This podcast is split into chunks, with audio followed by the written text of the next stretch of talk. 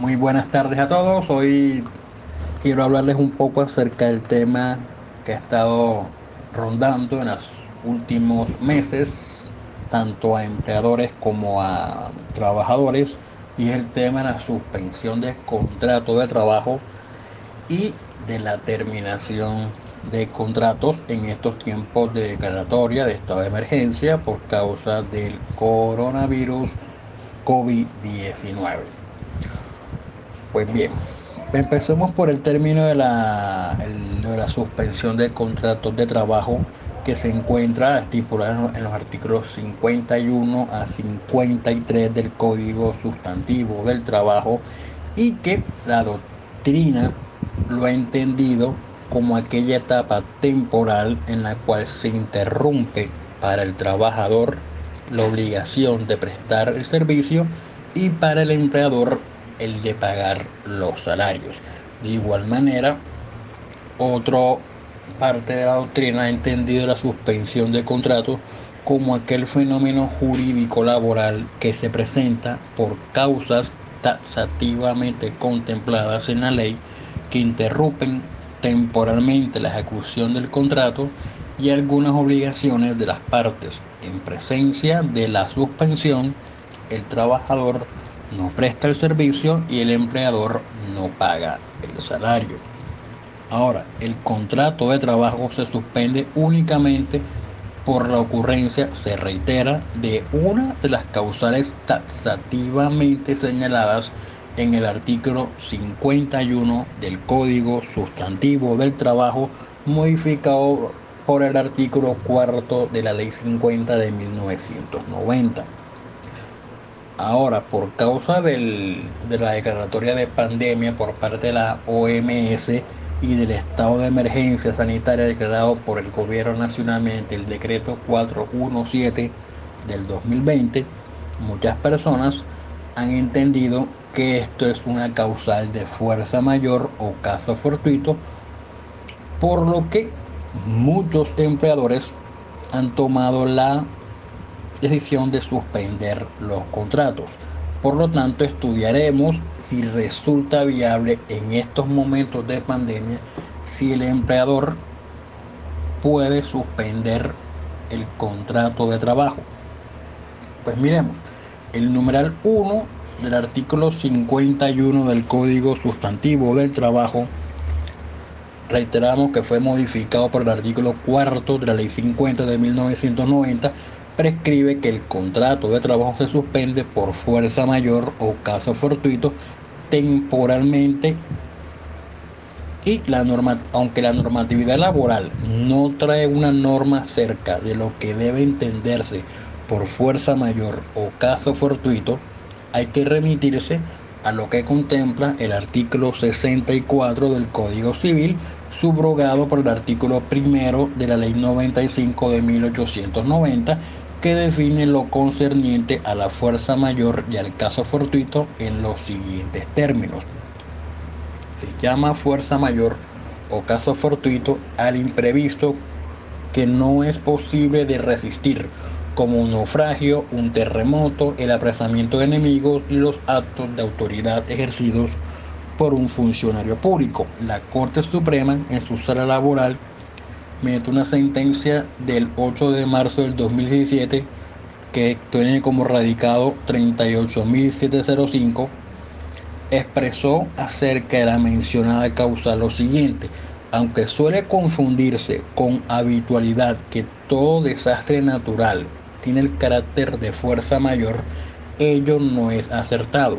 menos en el ámbito laboral en el que cada vez es más frecuente la irrupción del trabajo humano en ámbitos productivos que hasta hace tiempo eran impensables y que están ligados a eventos de la naturaleza. Por ello, la protección de la salud y la seguridad en el trabajo toma un lugar preponderante porque además de estar vinculadas a aspectos de desarrollo de la sociedad, se liga a los derechos de la vida en condiciones dignas para los trabajadores. La fuerza mayor, dice la Corte Suprema, entonces no puede ser resuelta a través de una clasificación simple o abstracta, sino que debe ser vista a la luz de los acontecimientos, teniendo siempre como referente aquella que solo podrá predicarse en la medida en que se presente un obstáculo insuperable en que, el, en que el empleador no tenga culpa, pues desplegó toda la gestión protectora, siendo por tanto en ese evento imposible comprometer su responsabilidad. En ese sentido, lo primero que debe advertirse es que la fuerza mayor debe tener un carácter de imprevisible.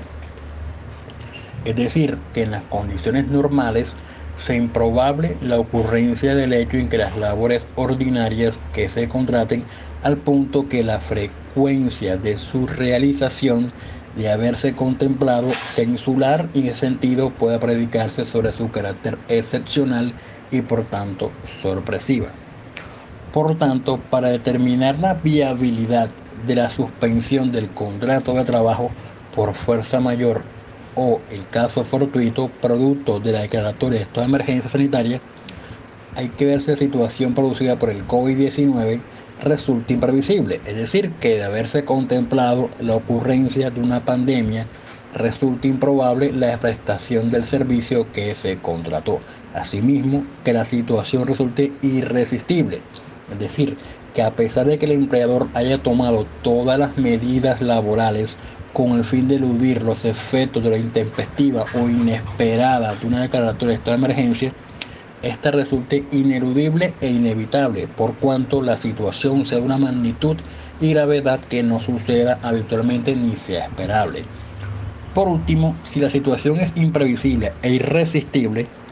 falta el cumplimiento del requisito final, y es decir, que se impida temporalmente la ejecución del contrato de trabajo. Esto quiere decir que resulta imposible la prestación del servicio mediante las diferentes alternativas laborales que fueron que serán tratadas en otro audio y que lo anterior, como lo dijo la Corte Suprema en la sentencia 39.668 del 30 de octubre del 2012, donde señaló que para que la suspensión de trabajo sea eficaz se requiere que los hechos aducidos impidan efectivamente la ejecución del contrato. Es decir, que antes de tomar la decisión de suspender los contratos, el empleador debe ver si se puede prestar el servicio mientras otras alternativas laborales que señala el Código Sustantivo del Trabajo. Si no resulta posible prestar el servicio mediante las otras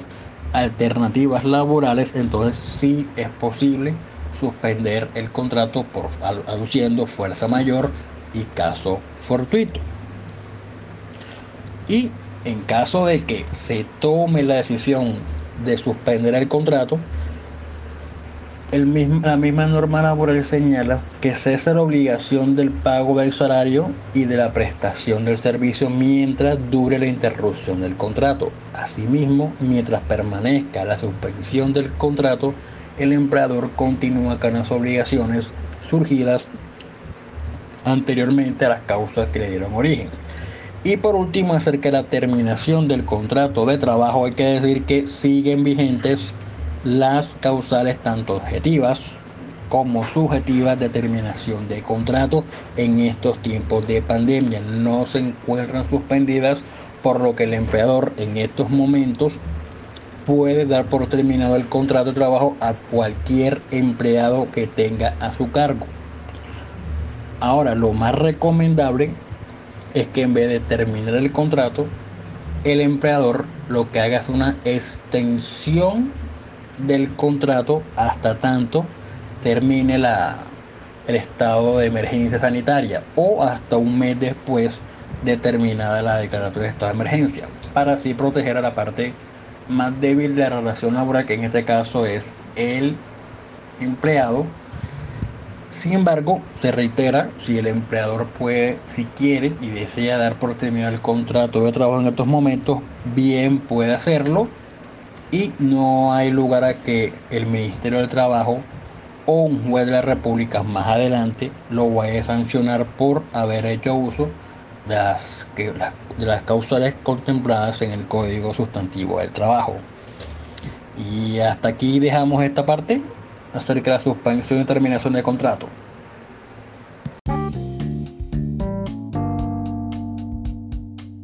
Muy buenas tardes a todos. Hoy quiero hablarles un poco acerca del tema que ha estado rondando en los últimos meses, tanto a empleadores como a trabajadores, y es el tema de la suspensión de contrato de trabajo y de la terminación de contratos en estos tiempos de declaratoria de estado de emergencia por causa del coronavirus COVID-19.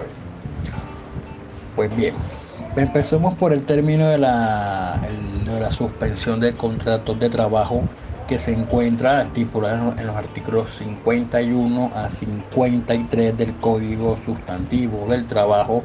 y que la doctrina lo ha entendido como aquella etapa temporal en la cual se interrumpe para el trabajador la obligación de prestar el servicio y para el empleador el de pagar los salarios. De igual manera, otro parte de la doctrina ha entendido la suspensión de contratos como aquel fenómeno jurídico laboral que se presenta por causas taxativamente contempladas en la ley que interrumpen temporalmente la ejecución del contrato y algunas obligaciones de las partes. En presencia de la suspensión, el trabajador no presta el servicio y el empleador no paga el salario. Ahora, el contrato de trabajo se suspende únicamente por la ocurrencia, se reitera, de una de las causales taxativamente señaladas en el artículo 51 del Código Sustantivo del Trabajo, modificado por el artículo cuarto de la Ley 50 de 1990. Ahora, por causa de la declaratoria de pandemia por parte de la OMS y del estado de emergencia sanitaria declarado por el gobierno nacionalmente el decreto 417 del 2020, muchas personas han entendido que esto es una causal de fuerza mayor o caso fortuito, por lo que muchos empleadores han tomado la decisión de suspender los contratos. Por lo tanto, estudiaremos si resulta viable en estos momentos de pandemia si el empleador puede suspender el contrato de trabajo. Pues miremos, el numeral 1 del artículo 51 del Código Sustantivo del Trabajo, reiteramos que fue modificado por el artículo 4 de la Ley 50 de 1990, prescribe que el contrato de trabajo se suspende por fuerza mayor o caso fortuito temporalmente y la norma, aunque la normatividad laboral no trae una norma cerca de lo que debe entenderse por fuerza mayor o caso fortuito,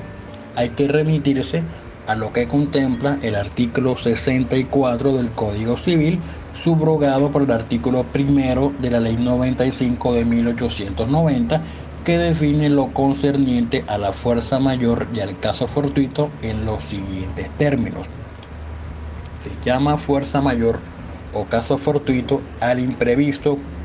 que no es posible de resistir como un naufragio, un terremoto, el apresamiento de enemigos y los actos de autoridad ejercidos por un funcionario público. La Corte Suprema, en su sala laboral, mediante una sentencia del 8 de marzo del 2017, que tiene como radicado 38.705, expresó acerca de la mencionada causa lo siguiente. Aunque suele confundirse con habitualidad que todo desastre natural tiene el carácter de fuerza mayor, ello no es acertado, menos en el ámbito laboral en el que cada vez es más frecuente la irrupción del trabajo humano en ámbitos productivos, que hasta hace tiempo eran impensables y que están ligados a eventos de la naturaleza. Por ello, la protección de la salud y la seguridad en el trabajo toma un lugar preponderante porque además de estar vinculadas aspectos de desarrollo de la sociedad se liga a los derechos de la vida en condiciones dignas para los trabajadores. La fuerza mayor, dice la Corte Suprema, entonces no puede ser resuelta a través de una clasificación simple o abstracta, sino que debe ser vista a la luz de los acontecimientos,